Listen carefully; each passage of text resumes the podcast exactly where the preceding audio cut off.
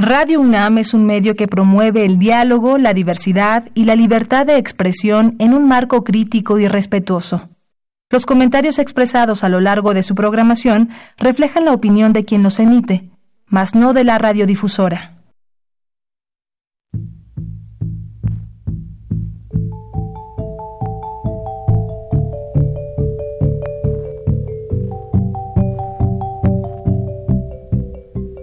Radio Universidad Nacional y la Facultad de Economía presentan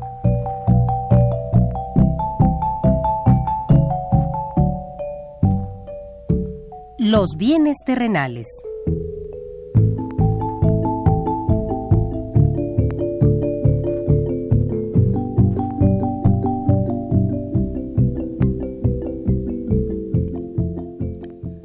Bienvenidos a este espacio radiofónico de la Facultad de Economía de la UNAM. Como cada semana, estamos aquí con ustedes para reflexionar sobre un tema interesante relacionado con la economía, la política, la cultura y las cuestiones sociales. En nuestra mesa de análisis participan destacados especialistas, quienes nos acompañan hoy en este estudio y como siempre, le invitamos a participar en este programa a través de sus llamadas telefónicas. Para nosotros es un gusto saber que usted desde su casa, desde su oficina o en el lugar donde se encuentre, se interesa en el tema que tratamos. Nuestro número 5536 8989. Repito con mucho gusto, 5536 89 89.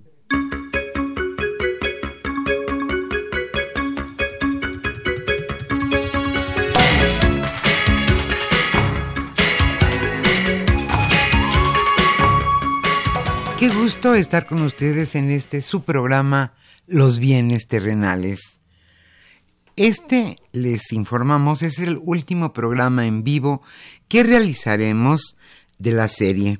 A partir del próximo viernes estaremos retransmitiendo lo que a, nuestro parecer han sido algunos programas destacados de los bienes terrenales.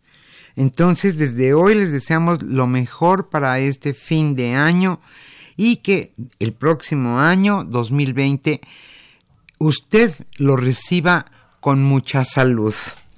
Y el tema obligado para este programa es 2009. Balance de un año de gobierno. ¿Qué es lo que ha sucedido durante 2009 en materia económica, política, social en nuestro país? Hoy, dos destacados catedráticos de nuestra facultad charlarán sobre este balance 2019. Ellos son Carlos Javier Cabrera Adame y Juan Carlos Moreno Brid como le decíamos, catedráticos de nuestra facultad, la Facultad de Economía de la UNAM. Como siempre, como siempre, le invitamos a participar en este programa.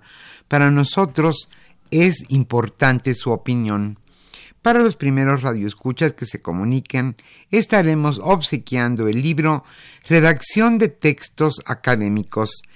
Este libro sin duda será de gran utilidad y fue escrito por Ricardo Arriaga Campos.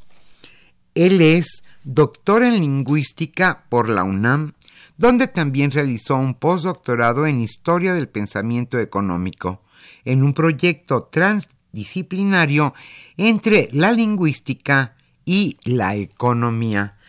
Yo creo que algo muy difícil. Redacción de textos académicos es el libro que estaremos obsequiando. Y le decíamos que nos interesa su opinión para saber usted cómo percibió este 2019 en materia de economía. Nuestro número 5536 89 89.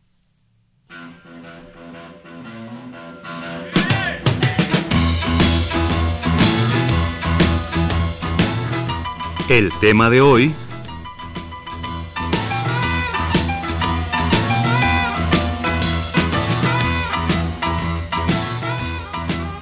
Y le decíamos cómo fue este último año en materia de economía en México. Y en la música, como usted sabe también, un 8 de diciembre del año 1980 murió John Lennon uno de los grandes músicos de nuestra época. Y hoy en este programa estaremos escuchando precisamente canciones que escribió John Lennon para los Beatles.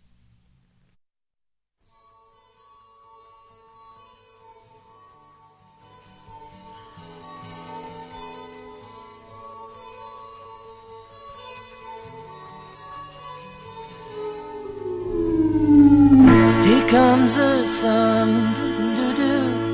Here comes the sun. I say it's alright. Little darling, it's been a long, cold, lonely winter. Little darling, it feels like years since it's been here. Here comes the sun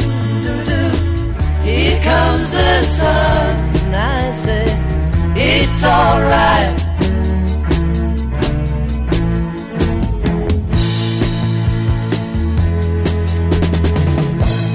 darling, the smiles returning to the faces. Little darling, it seems like years since it's been here. Here comes the sun comes the sun, I say it's alright.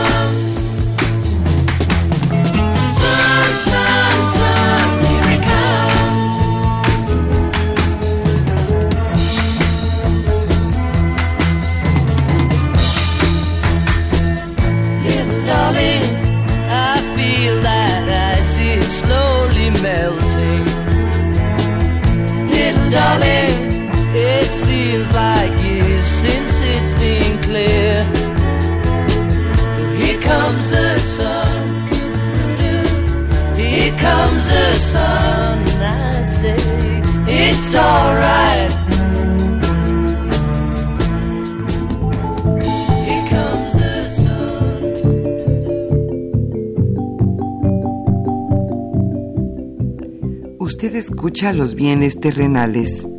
Nos interesa conocer su opinión. Le invitamos a comunicarse a este programa al teléfono 5536 89 89. Repetimos con mucho gusto, 5536 89 89.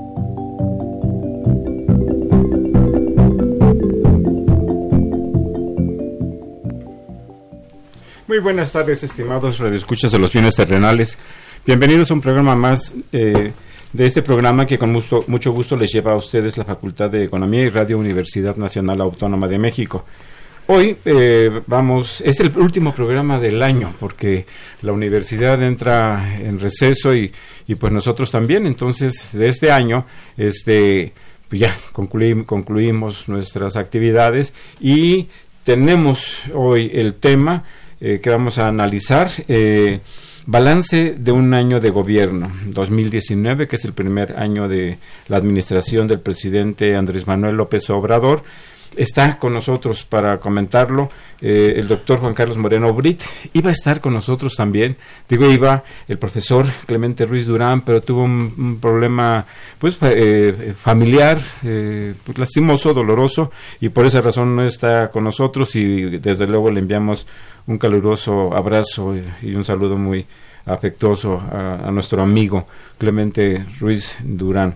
Pues este es el tema que... Pero está aquí con nosotros, por supuesto, Juan Carlos Moreno Brito, una vez más, aquí con nosotros. Nos da mucho gusto que podamos platicar desde esta cabina. Eh, Juan Carlos, muy bienvenido a este nuestro programa de la Facultad de Economía. Gracias, siempre es un honor estar contigo, Javier, y tener acceso a tu público. Muchas gracias. Y, siento un abrazo a Clemente de la muerte de su consuegro, el cineasta Linares, muy triste para el país. Este, muy bien, pues vamos a entrar a este tema eh, pues que realmente tiene nos da mucho tiene nos da mucha materia mucho material para comentar para eh, analizar para revisar. El 1 de diciembre del año pasado tomó poder llegó al poder a la presidencia de la república eh, un candidato ya en ese entonces presidente de la república con una orientación que él decía distinta a la orientación que habían tenido los presidentes desde hacía 36 años prácticamente, desde, 1900, desde 1982. Él ha tratado de imprimir una ruta diferente a la política económica del país, a la política social del país y a las relaciones sociales en general, y así, así como también a la a la estructura a la política política incluso la política política la estructura jurídica constitucional de nuestro país Llegó eh, abrumadoramente, además, ¿no? Como llegó abrumadoramente con una votación copiosa. Con una votación bastante, 30 millones este, de votos. por encima del otro, ¿no? Este, así es, 50% más o menos de la, de, la, votación. Llegó con muchísima aceptación.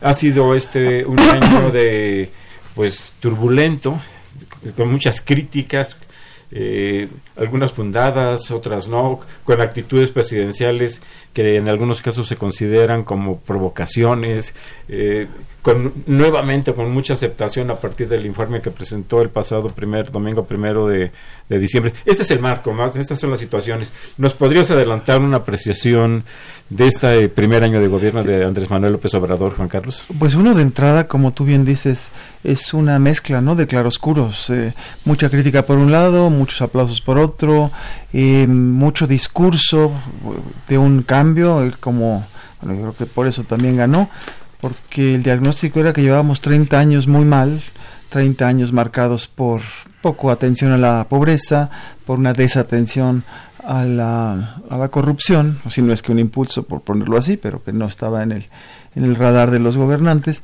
y por lo que él llama unas políticas que las neoliberales, ¿no? Entonces él entra con un discurso, dice, primero los pobres, vamos a acabar con la pobreza y vamos a dejar atrás las, políticas neoliberales en el sentido que esas son las que provocaron los 30 años de estancamiento económico, como hemos hablado en otras ocasiones. Ahora, una cosa es el discurso y otra es el curso, y un punto adicional, como tú siempre has dicho, Javier, los primeros años de cualquier gobierno no son fáciles, ¿no? Entonces, ahí hay una mezcla que, que tanto es el primer año que es difícil, que tanto es el entorno externo, como la Secretaría de Hacienda parece que ha insinuado que ha sido por ahí la culpa, o que, que, tanto también es endógeno en el sentido de que ha habido pues este errores que algunos podemos decir, decisiones cuestionables y tropezones que son provocados internamente, que tanto la política de austeridad llamada republicana ayuda o no ayuda, ¿no? Esas cosas podríamos este, discutirlas. Podríamos platicar sobre Con mucho gusto, claro. Este, efectivamente, eh, pues hay eh, aquí una cuestión que tiene que ver con las dificultades con las que arrancan los, las distintas administraciones públicas. Siempre, el ciclo político eso, lo, eso lo podemos eh, revisar. Este, y sí, en efecto, si quieres empezamos yo con creo eso. que tú, sí, como yo creo que tú tienes mucha razón cuando dices que hay un conjunto de factores internos y externos que están determinando la situación, los déficits que se están viviendo hoy en el país, que hay una coincidencia, tienen que ver con la falta de crecimiento, por una parte, y por otro lado, con el gravísimo tema de la inseguridad. Si quieres, empezamos con la falta de crecimiento. Excelente. Digamos, cuando tenemos estos primeros pues, nueve meses, ¿no? para lo que sea, hay datos del, del PIB, me refiero a datos reales, datos en el sentido que vienen del INEGI, porque hay información anecdótica de cualquier lugar. Este, tenemos una economía que está estancada. Cuando la discusión se puso de que la economía no entra en recesión porque creció 0.1%, el pelo crece más rápido. En fin, no, eh, está estancada la economía. Que eso ya es grave porque Andrés Manuel cuando entró en su discurso diciendo que, no, que era impresentable que estuviéramos creciendo las tasas de 3 de las que estábamos, o menos 2, Ven, perdón, 2%, con Peña Nieto sí. 2%, y que el Plan Nacional de Desarrollo que le iba a impulsar nos llevaría a tasas del 4%.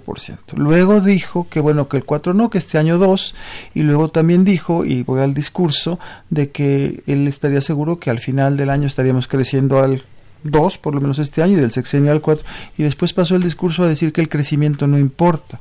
Cuando vemos las cifras de la presidenta de administración, es cierto que son, como siempre, difíciles las del primer año, pero te tienes que remontar, nos tenemos que remontar, Javier, a la época de Cedillo, cuando fue el famoso error de diciembre, toda esta historia, para encontrar un año tan malo en términos del, del crecimiento del PIB. Punto adicional también, no ha habido, desde no sé ni cuánto tiempo, un año en el cual la economía norteamericana en primer año de gobierno crezca más rápido que la nuestra. Entonces ahora tenemos el paradójico caso que de repente el discurso dicen que es culpa de lo de afuera, que el entorno externo está muy complicado y realmente no es cierto. En este año al menos eh, complicado sí porque Trump nos trata muy mal, es otro punto.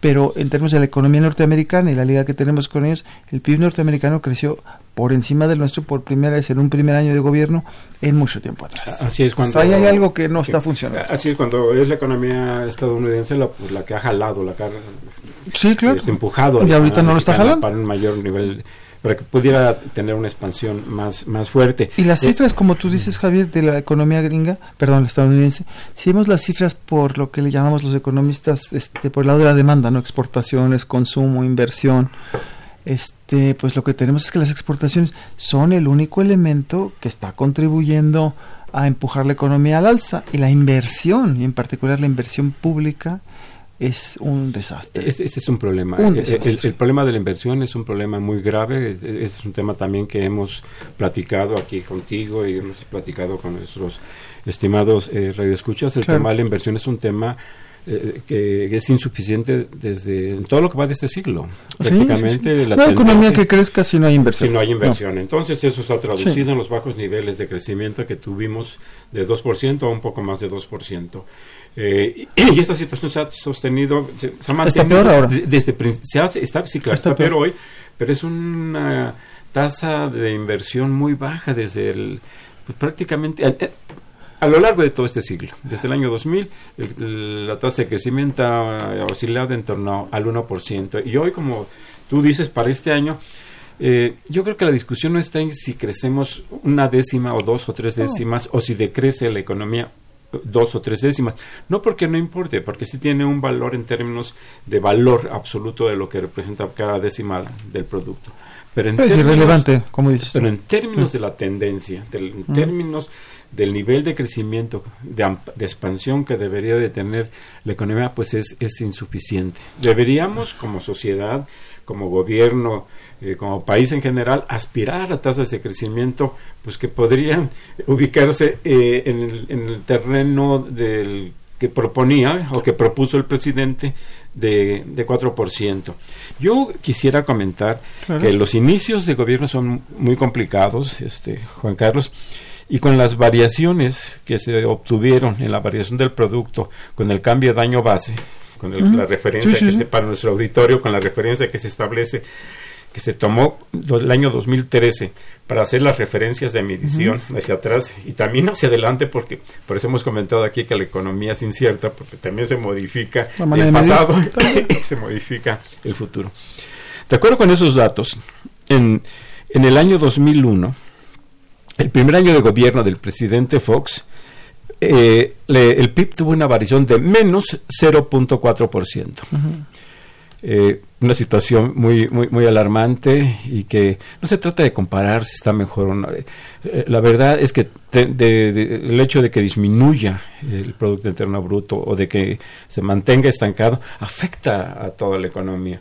Pero ese es el dato. En el año 2002, la variación del producto fue de 0%, es decir, estancamiento total. Y en el año 2003, para tomar los tres primeros años de esta administración, la variación fue de 1.4%. En promedio, para los tres primeros años de la administración del presidente Fox, la variación fue de 0.33%. Nada para presumir y lastimoso para el país. Simplemente que me parece que hay que poner en perspectiva la situa- las- los inicios de las administraciones y lo difícil que es la administración, eh, que es la, la economía de nuestro país, lo vulnerable que es a, a factores eh, externos y a y por supuesto a la insuficiente inversión que se hace desde dentro. Para el presidente Vicente Calderón, eh, Vicente Calderón, Felipe Calderón, aunque se parecen, Se mezclan, pero se mezclan, Se mezclan pero, es pero es Felipe Calderón. Carlos Cedillo, podemos hacer lo que tú quieras de la madre. En el año 2007, el primer año de su administración, la variación de la can- del producto fue de 2.3%. En 2008, el segundo año de su administración, fue de 1.1%, un nivel bajo. En 2009 fue de menos 5.3%.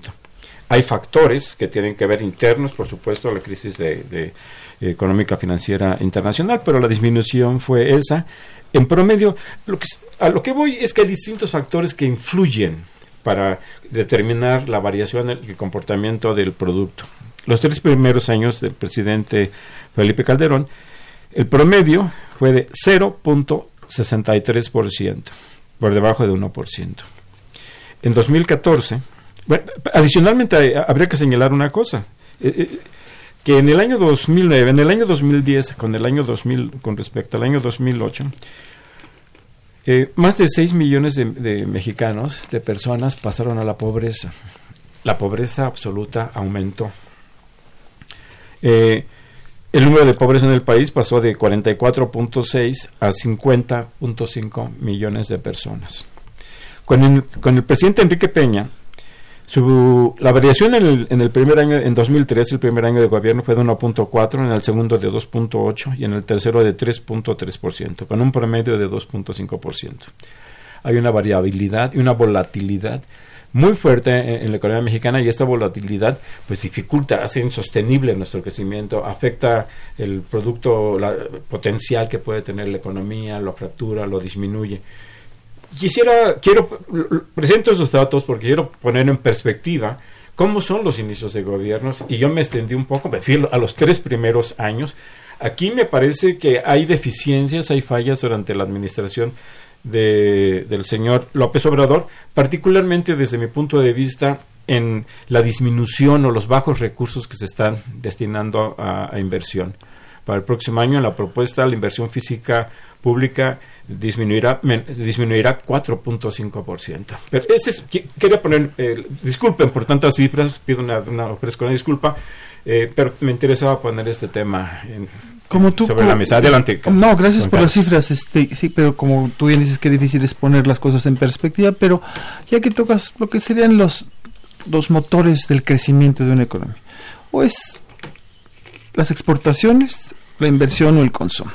De las exportaciones, insisto, en el caso actual, comparando con 2009, porque en 2009 se cayó el mundo. Así es. Entonces, bueno, ahí este, Hay una explicación. es- ahí sí podemos decir claramente que cuando se cae el mundo, es decir, el mercado Nosotros nos mundial, vamos más nosotros al nos fuimos, sí, y, y, bueno, Carstens primero decía que no, y luego pasamos al El- el- tsunami, el al famoso todo eso, catavito, ¿no? ¿no? Bueno, en el caso de nuestra administración hoy en día, nuestra economía tiene una economía norteamericana que está creciendo fuerte y las exportaciones sí se portaron bien. Sí. Hoy tenemos la fortuna de que estamos reuniéndonos en este viernes. El INEGI en la mañana sacó las cifras de inversión. Las cifras de inversión que tiene el INEGI, hoy pues, pido que las consulten, los invito a que las consulten, son las cifras oficiales, dice que si tomamos de enero a septiembre, que son las cifras que publicaron hoy en día, la inversión fija bruta, entiéndase maquinaria y equipo, construcción, infraestructura, etcétera, pública y privada, la suma cae 3.4% relativo a los primeros nueve meses del año pasado. Nos tendremos que remontar al 2009 para ver un comportamiento tan malo de la inversión. Estamos hablando de la inversión, o sea, ¿cómo vas a crecer si no inviertes? Entonces, en ese sentido, podemos, el- el único elemento comparable es esa, ese momento en la, pues en la historia mundial que cambió todas las cosas, en la historia mundial reciente, ¿no? Entonces, en ese sentido tenemos un problema muy fuerte que no le podemos achacar a las exportaciones. Podemos criticar mucho que Trump nos ha hecho mucho mal. En sí, en el discurso es cierto y hay que distinguir curso y discurso, pero como él se ha peleado tanto con China y ha puesto tantas barreras comerciales a. China, y sí, pero en particular, digamos, nosotros tenemos la fortuna de que su pleito comercial con China elevó tanto las barreras a la penetración de productos de China, que México logra incrementar su participación en el mercado mundial, en el mercado norteamericano. O sea, las exportaciones mexicanas, y no hablo de petróleo, hablo de las, de las otras, ¿no? Las que nos, nos gustan, de tecnología, teles, coches, etcétera. Entonces tenemos un desempeño muy bueno del sector externo. Entonces, si el sector externo, en ese sentido, ganamos posición allá en ese mercado, no es el problema, entonces el problema es la parte interna. Y la inversión, como tú bien dijiste, yo te di el dato de la agregada, si vemos la... Eh, hay, hay la inversión más importante para el crecimiento potencial que mencionabas, Javier, como tú conoces, es la maquinaria y el equipo. Y en un país que tiene una industria de capital muy débil, es decir, México no produce máquinas para hacer máquinas, pues la tecnología de las máquinas viene más bien del exterior.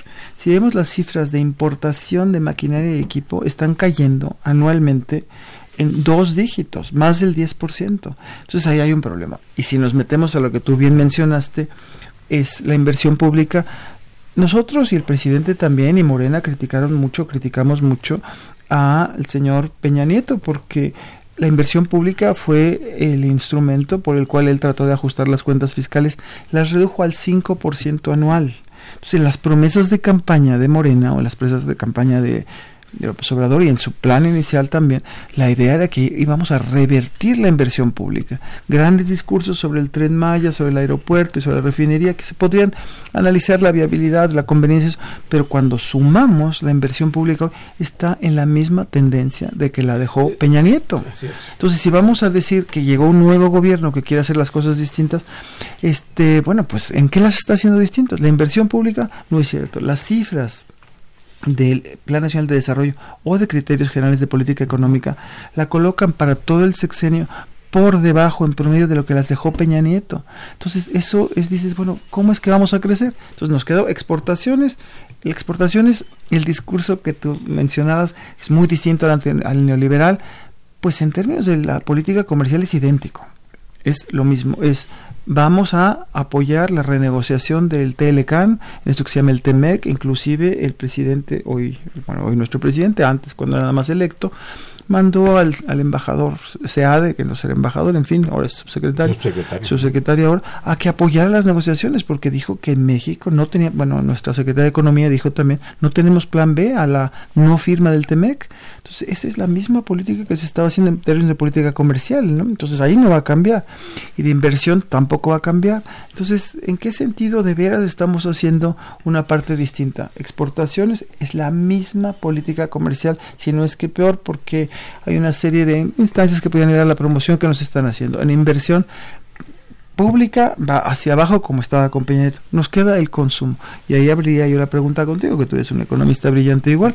Este, ¿Qué pasa con el consumo y la distribución del ingreso? ¿Cuál es la política en términos de la política fiscal? ¿Es distinta a la de antes? ¿Hay políticas para la igualdad? ¿Cuál es la política para los pobres? Más allá como digo, a veces una cosa es el discurso y otra es el curso, una cosa es el desarrollo y otra es el rollo. Entonces, ¿dónde están los datos? En inversión pública, esta nueva visión no se manifiesta. Es los datos macro, yo no sé de micro, a veces me dicen, no, es que debes ir a Oaxaca y ver todo lo que está pasando. Pero yo no lo dudo, pero mientras no se reflejen en la macro, en los indicadores de Contraloría Nacional, pues ha de que en Oaxaca pasan cosas muy lindas y en otro lado pasan cosas horrorosas. Que para el año próximo hay un descenso de 4.5% de la inversión eh, pública. Pues sí, entonces ¿cómo vamos a crecer el año que entra más que este año? Así, no, así no se puede crecer, efectivamente. La este encuesta de expectativas de inversión que saca Banco de México también dice que los siguientes seis meses no es un buen momento para invertir, que no lo ven como este que esté mejor que hace un año y también dicen que ahorita tampoco es buen momento para invertir. Independientemente de lo que diga Slim, que hace poco dijo que bueno, no importa que crezcamos o no, 0.4, 0.8, porque se sentaron las bases de un clima de inversión favorable. Dice uno, bueno, pues se ve que no ha visto las los datos de INEGI de hoy en día o las encuestas expectativas. Y si ves al otro compañero, al compañero del Consejo Coordinador Empresarial, que dice que al contrario, que no se está creando ese clima de negocios favorable, etcétera. ¿Dónde está la, el, no neoliberalismo, Javier? Así es, ¿dónde está el punto? ¿Dónde, ¿Dónde está? ¿Dónde ubicarnos para poder romper esta tendencia al estancamiento que ha tenido la economía mexicana en este año y desde hace ya muchos años. ¿Cómo hacerle? Siguiendo con tu tema de inversión pública, el Plan Nacional de Infraestructura que tú has estudiado, ¿Quién, lo, va, ¿quién, lo, quién lo va a financiar? Bueno, los dos, los dos, venga, lo que quiero decir es los dos, no, o sea, no- somos igual de Hay expertos. 700 mil millones de pesos. Este, eso Es 3.5% del PIB. Si sale, si suponiendo que sean puros este, proyectos nuevos, ¿vale? Que todos que- se hagan. eh, Así es. Entonces, eso, eso. uno, eso es 3.5% del PIB de un año. No es que sea de cada año. Eso es para todo el sexenio. 3.5 dividido entre 5 años que nos queda es 0.7, 35 entre Ujú, de, de 5 a la 7 de, inversión de fija bruta. O sea, eso es lo que se va a aumentar. Es 0.7% del PIB. Este- Por, no es nada, necesitamos llegar a 4 puntos más. Así es. Hay, hay, hay muchos retos porque, pues tú como muy bien señalabas, Juan Carlos, pues lo que el elemento dinámico eh, en nuestra economía, pues son las exportaciones, es el sector externo. Que nunca llegó a arrastrar al resto de la economía. Pero ese es el punto. ¿no? Claro. Mientras había un comportamiento muy dinámico del sector externo, pues esto no tenía ningún efecto, no se traducía en ningún arrastre ni en ningún impulso para el resto ¿Y de por la qué? economía.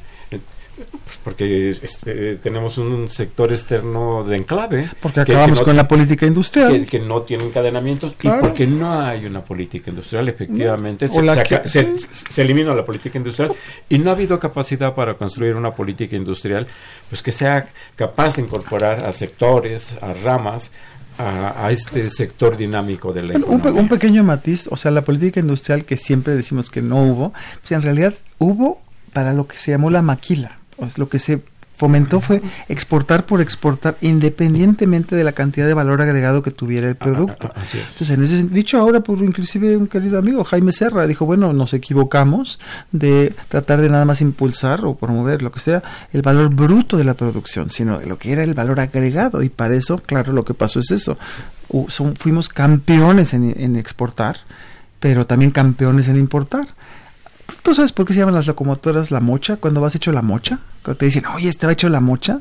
La mocha viene de la época de la revolución, los trenes. Los trenes cuando no iban con los vagones, la, la locomotora iba mocha. Entonces iba mucho más rápido porque ya no tenía los vagones. Lastre, ya no viene. tenía lastre. Ya no tenía lastre. Entonces, claro, nuestro sector exportador estaba hecho la mocha porque lo que hizo ya no arrastra al resto de la aislado, economía. está Aislado. separado. Entonces, este, ese es un factor que... Pero quisiéramos ¿Y dónde está la transmitir nueva? una idea de pesimismo. No, a- a para nuestros nada. radioescuchas, pero sí de Optimismo informado. Optimismo informado. A- Así es. Pero ver cómo están La las esperanza situaciones. es lo último que se El- pierde. es- antes de hacer una pausa, eh, hay una cosa que, que has comentado, Juan Carlos, que es el, el tema del consumo. El tema del consumo eh, es, pues es un indicador que se ha mantenido eh, estancado Estancado, por en terreno positivo. Pues lo que pasa es que terreno positivo tienes que tener el microscopio ahora, Javier, para ver si está en terreno positivo. Vamos, Parece que no, parece no que tiene, no. no tiene signo de menos. Parece que sí tiene No, signo no. de menos ya, porque hubo una discusión entre el presidente y, y- y el INEGI diciendo que el INEGI no sabe lo que está hablando, porque el INEGI consultó, perdón, el presidente dijo que tiene datos de, de quién será, de Carlos Slim, que la venta de celulares está al alza. Aumentó.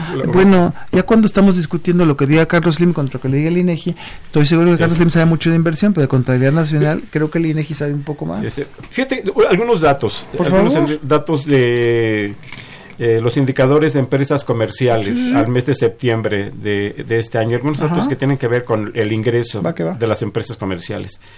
Eh, tuvieron eh, un aumento de sus ingresos en 2.5% eh, anualizado, un aumento del personal ocupado pequeño eh, de 0.7% y un incremento en las remuneraciones medias eh, reales de 3.9%.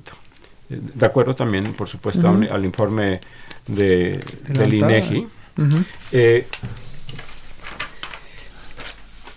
y la variación mensual del consumo privado que también salió hoy. Sí, por sí, cierto. sí, qué suerte tuvimos yo, yo tenía, capaz yo tenía los del los de hace un mes, que es un indicador que se publica mensualmente, Ah, ¿qué dice? pero más o menos le vi. Una, pequeñas variaciones también, ¿no? menores. De, Pero la de décimas. anualizada, la anualizada la tienes. La, la- sí, sí, la, la anualizada la tengo en 1%. Más o menos, vas a ver. Este, Da igual, ¿verdad? Da igual. Simplemente lo relevante aquí del dato es que no tiene signo negativo. Claro. Pero ahí está, estamos flotando. Bueno, Somos pero- como un corcho que, que Pero- flotea pero- en, un turbul- Javier- en un mar turbulento. Javier, métele, métele el per cápita. O sea, si el consumo nacional está creciendo 1%, pues el per cápita está estancado.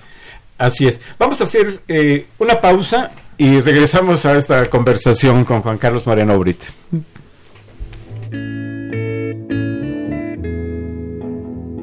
There are places I remember all my life, though some have changed, some forever, not for better. Some have gone and some remain. All these places had their moments with lovers and friends. I still can recall. Some are dead and some are living. In my life, I've loved them all.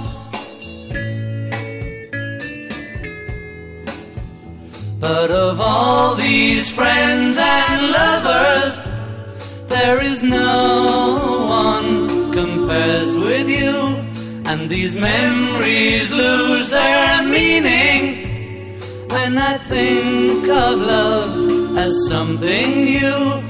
Though I know I'll never lose affection for people and things that went before. I know I'll often stop and think about them. In my life, I love you more.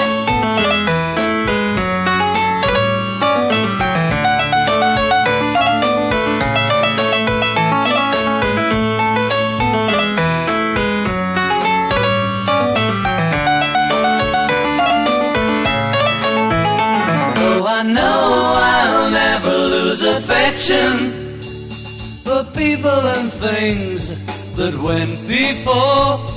I know I'll often stop and think about them. In my life, I love you more.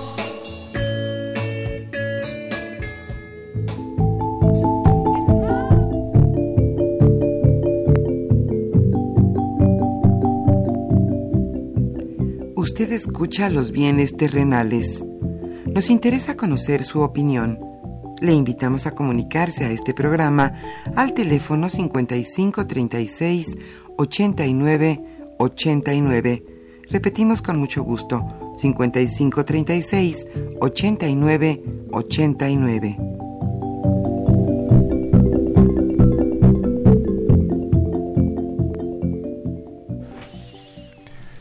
Eh, muy buenas tardes nuevamente, estimados redescuchas. Estamos en esta mesa de análisis, eh, Juan Carlos Moreno Brit y su servidor, Carlos Javier Cabrera Adame, para comentar lo que ha sucedido en este año de primer, eh, de primer año, valga la redundancia, de gobierno del presidente López Obrador. Comentábamos mientras estábamos en el aire que que hay aspectos positivos, ¿Cómo también no? que hay cuestiones rescatables eh, eh, durante este año. Pero antes de llegar a esos puntos, eh, Juan Carlos, ¿qué podríamos hacer? ¿Qué se podría plantear para aumentar la inversión pública? Tenemos un acuerdo fundamental, todo el mundo, que si no hay inversión no hay crecimiento. Pues es que de entrada una reforma fiscal, ¿no? Pues digo, si no hay dinero de dónde sacarla, pues entonces eh, por eso dicen que no hay inversión pública.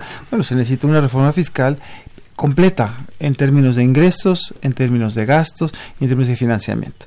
El presidente dijo que hasta el tercer año habrá una reforma fiscal, no hasta el cuarto año de su gobierno, pero en realidad yo creo que si no hay esa reforma fiscal pronto, eh, no va a haber 4T, no va a haber crecimiento, no va a haber distribución y corremos el riesgo de una inestabilidad que ahorita no la vemos. Y, y de, y de continuar El ese es- estancamiento ya de lustros. Ah, sí, claro. O se de puede poner décadas. todo.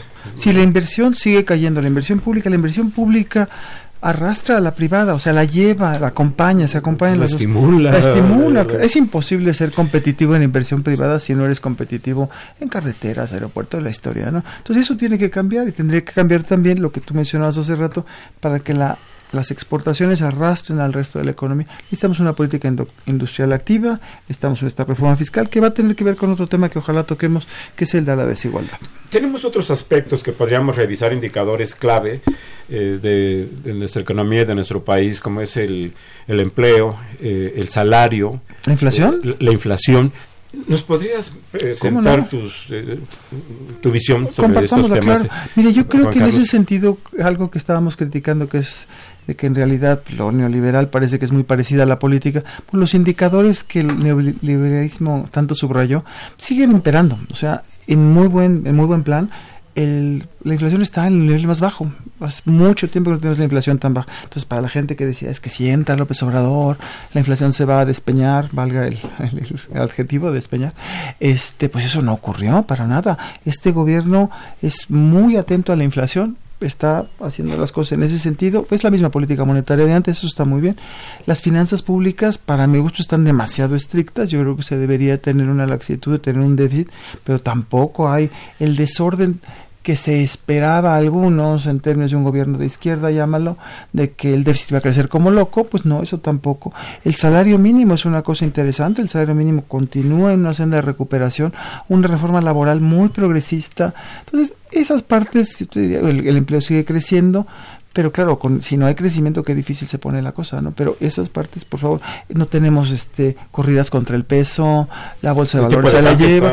sí, sí, sí. Estable. Está estable. Al, en sí, nivel alto, pero estable. Claro, eh, bueno, claro, uno podría decir, ojalá no estuviera en ese nivel, pero, pero, pero no en términos de los indicadores de, de estabilidad, convencional de los economistas, e inclusive de la paz social, aunque ahí tendríamos que, que matizarla, ¿no? Porque las violencias que vive nuestra población, la, la, que viven las mujeres en particular, bueno, es impresentable, ¿no? Eso tendrá que cambiar. Pero si comparáramos las protestas sociales que hay en el resto de América Latina hoy en día, bueno, hay cosas ahí que, que uno dice, ah, caray, pues aquí ahorita no tenemos eso, tenemos un gobierno que está prometiendo un futuro distinto, un futuro más igualitario, un futuro de primero los pobres. Ojalá lo haga, pero si no crece la economía, Javier, qué difícil va a ser esto, ¿eh?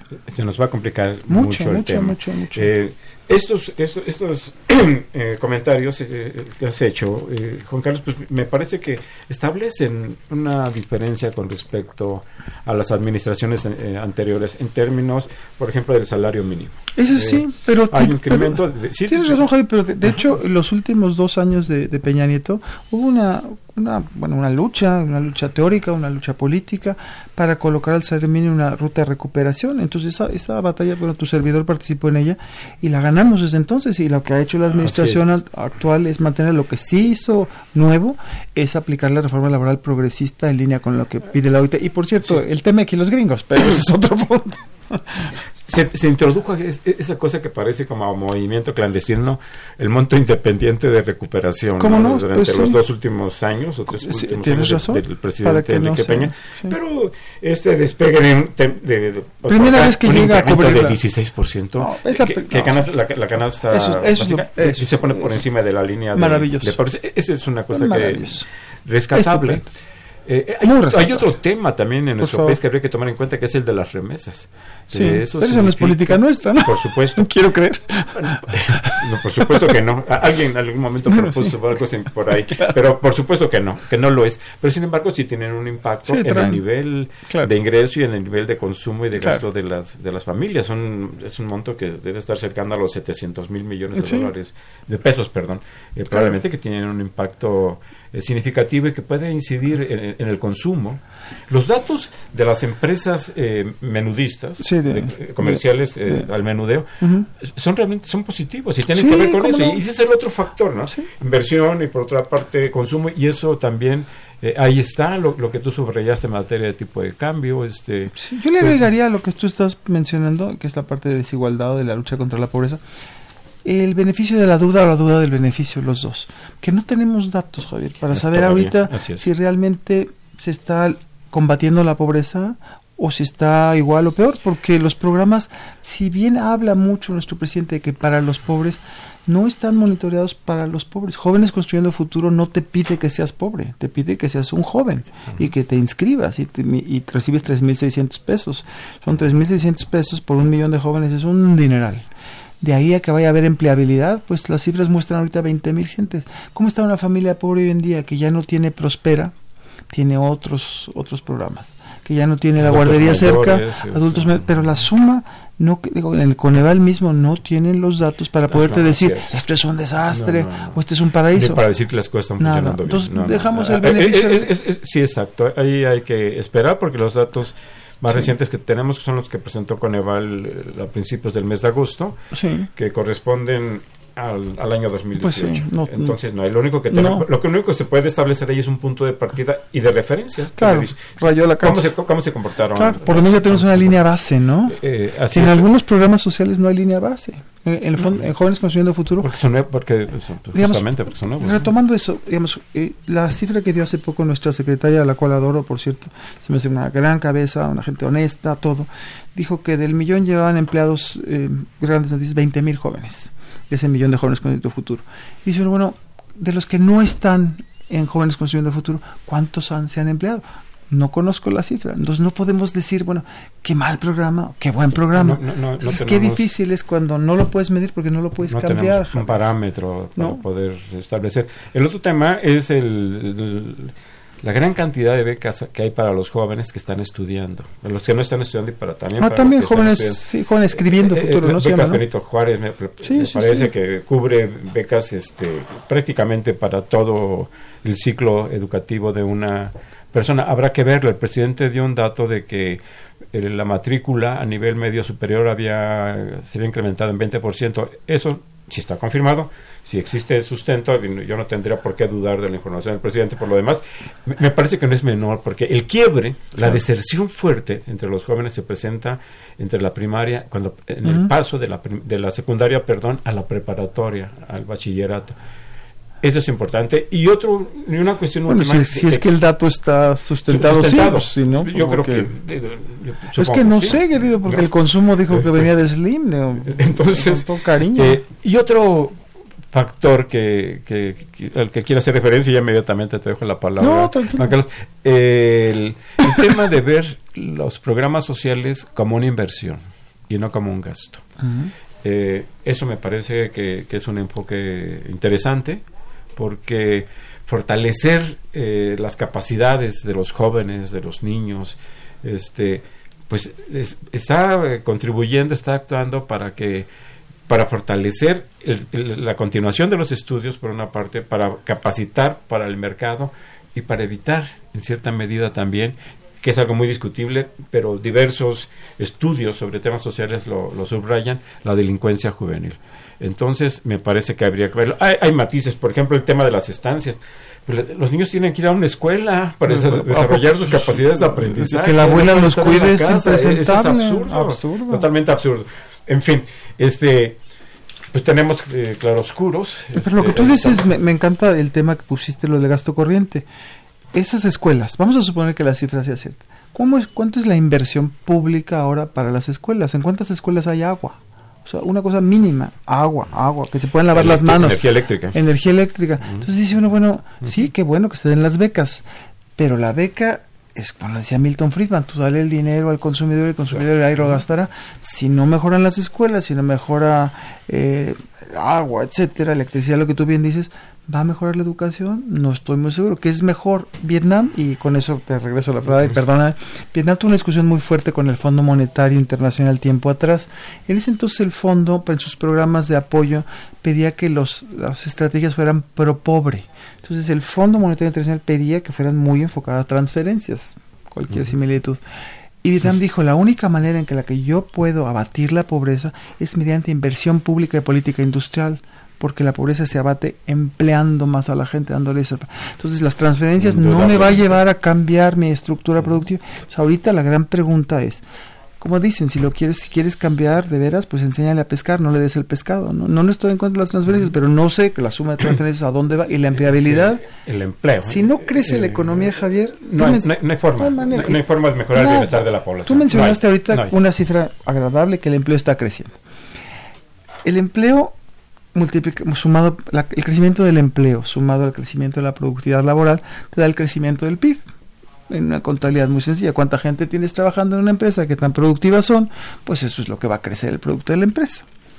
Bueno, si el empleo crece, pero el empleo nacional crece, pero el Producto Nacional no crece, ¿qué tipo de empleo estamos generando? Porque quiere decir que la productividad no está creciendo, porque si el empleo crece y la productividad laboral crece, pues el producto la tiene que crecer por aritmética producto, vil, ¿no? Entonces claro. dice uno, ¿cuánto tiempo puedes aguantar esto con un empleo que con precariedad, con escasa productividad? Eso no es sustentable. Sí, ¿Te parece bien? Vamos a ceder el micrófono ahora a nuestro Encantados, ojalá contesten. Don Jesús Ríos, un saludo muy afectuoso. Dice, eh, en un entorno recesivo y con una crisis política regional, ¿se podrá mantener, eh, ¿se podrá mantener al margen de esta crisis? Dijo, don Jesús Ríos, creo que faltó alguna palabra por aquí en lo que me... A lo mejor dice que si nos vamos a contagiar, no sé si, quiere por ahí. Pero le enviamos un, un, saludo muy afectuoso. Tratamos de contestarle. Javier Guerrero, de la Benito Juárez, dice, cada inicio de sexenio, eh, el gobierno eh, de entrada tiene eh, tres tiene enfrenta enfrenta dificultades eh, las reconocemos. así es don, don, Javier Guerrero desea felices fiestas para todos y para nuestros escuchas. Lo generalizamos Rosario Velázquez Meléndez de la, nos habla aquí de la Ciudad de México dice me encanta escuchar su programa muchas gracias sobre todo cuando viene nuestro estimado Juan Carlos muchas gracias en su opinión cómo eh, ven el desempeño del nuevo de gobierno en este año. Bueno, lo Eso que es lo que estamos de, claroscuros. Lo que Ojalá estuviera mejor. Doña Josefina Cruz reciba un muy cordial saludo, envía felicitaciones y, y, deseos de buenas fiestas, igualmente para usted. Eh, dice, se han sentido algunos cambios en, en tarifas de luz y algunos elementos de la canasta básica. Eso es algo que se que ha dejado este año transmitimos su opinión, doña Josefina. ¿Cómo no? Eh, no, nos quiso dejar su nombre, pero le enviamos un cordial, cordial eh, saludo. Dice, percibo en la economía una inestabilidad en los precios de la canasta básica, una mayor precarización en el mercado laboral, sobre todo para personas eh, que no son jóvenes. Eh, Yo creo que tienen razón en lo de la volatilidad porque lo que pasa es que la canasta básica luego tiene alimentos que están sujetos a variaciones estacionales y todo, pero en general la inflación está baja, claro, dependerá de la canasta muy particular del consumidor, pero en general la inflación no es un problema relativo al poder adquisitivo. Así es, no lo ha sido, aunque no lo ha sido. La precarización del trabajo, aunque sí. nuestro radio escucha que no, está nuestro nombre, pues queríamos decirle que el índice que se presenta pues es un promedio. Es un promedio. Y ese promedio pues esconde variaciones particulares de, de, muy diversos productos. Entonces, este no expresa realmente la variación de... No. Eh, Pero no hay ningún lugar que podamos detectar en términos de los estudios que hemos hecho de que dijeras hay una disparados. Seguro en el norte del país están más altos o está subiendo más, pero este no hay... la inflación no es el, el temor ahorita, ¿no? Eh, un saludo a Emiliano Neumann, gracias por llamarnos. Dice, las políticas económicas que hoy tenemos son sustentables. No, la política fiscal no es sustentable. La política fiscal en términos de creer que a puro superávit primario vamos a salir adelante, la austeridad ha sido desechada por gobiernos de izquierda y de derecha. Primario, para nada. No, ah, claro, perdón. Bueno, el superávit es eh, ganar más de lo que un gobierno está ahorrando, digamos.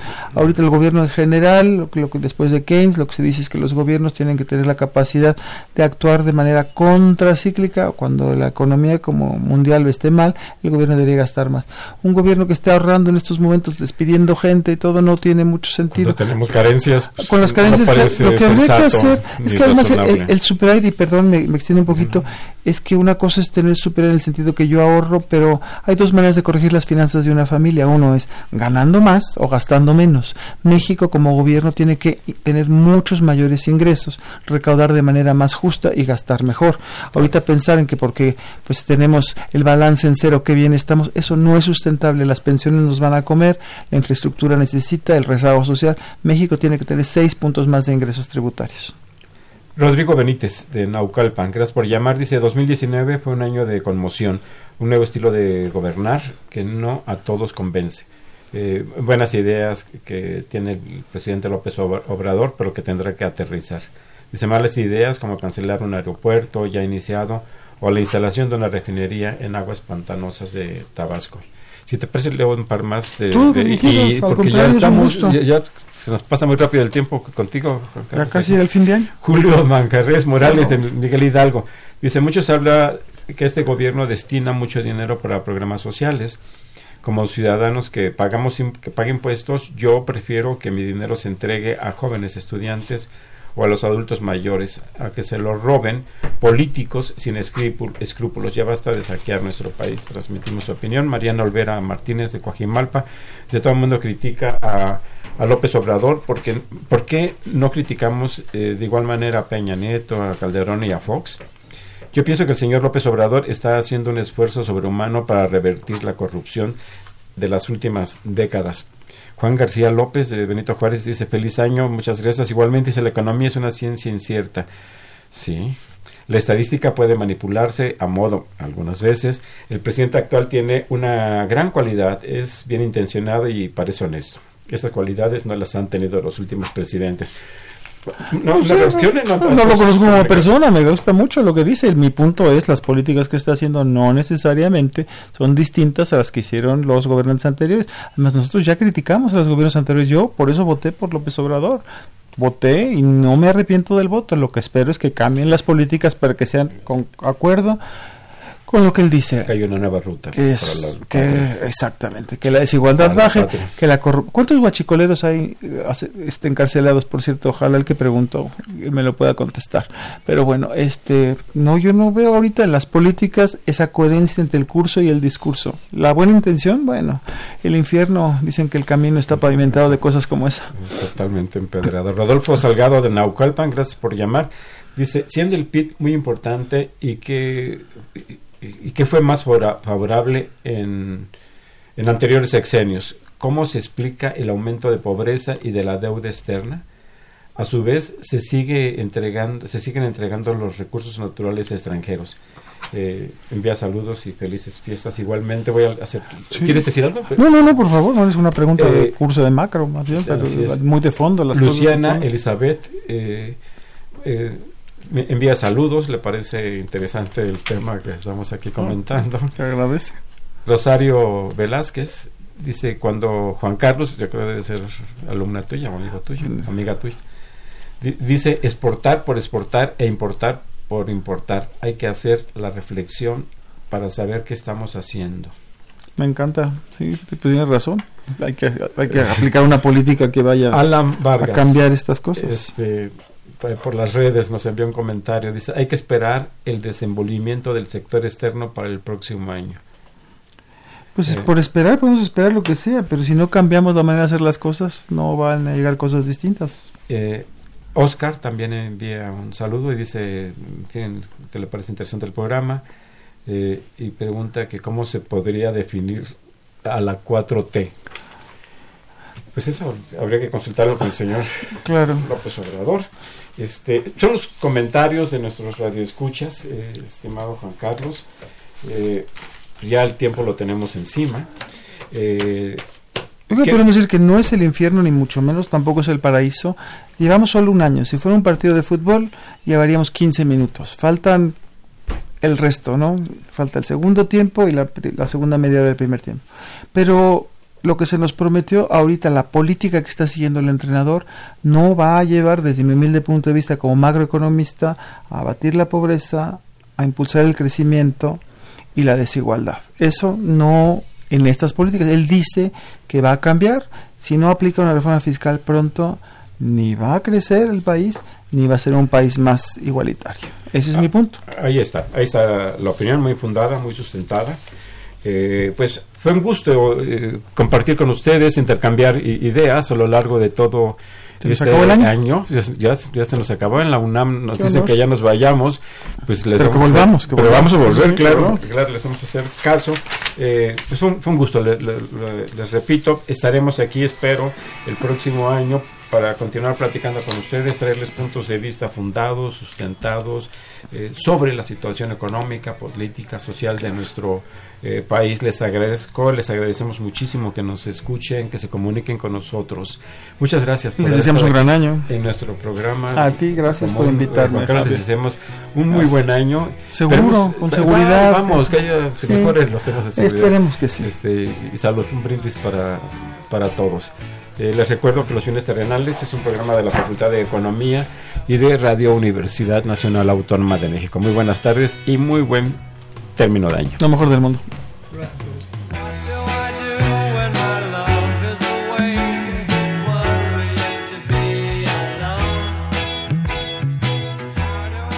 Agradecemos su atención y participación en este programa a través de sus llamadas telefónicas y la invitamos la próxima semana a la misma hora en otro programa más de los bienes terrenales.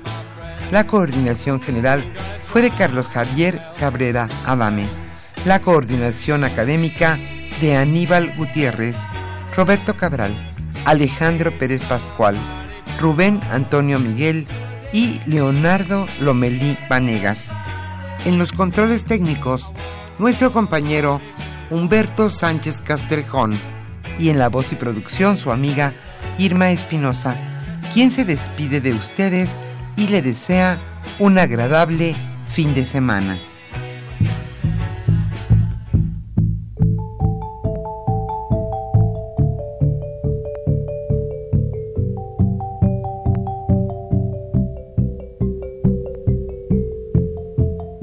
Radio Universidad Nacional y la Facultad de Economía presentaron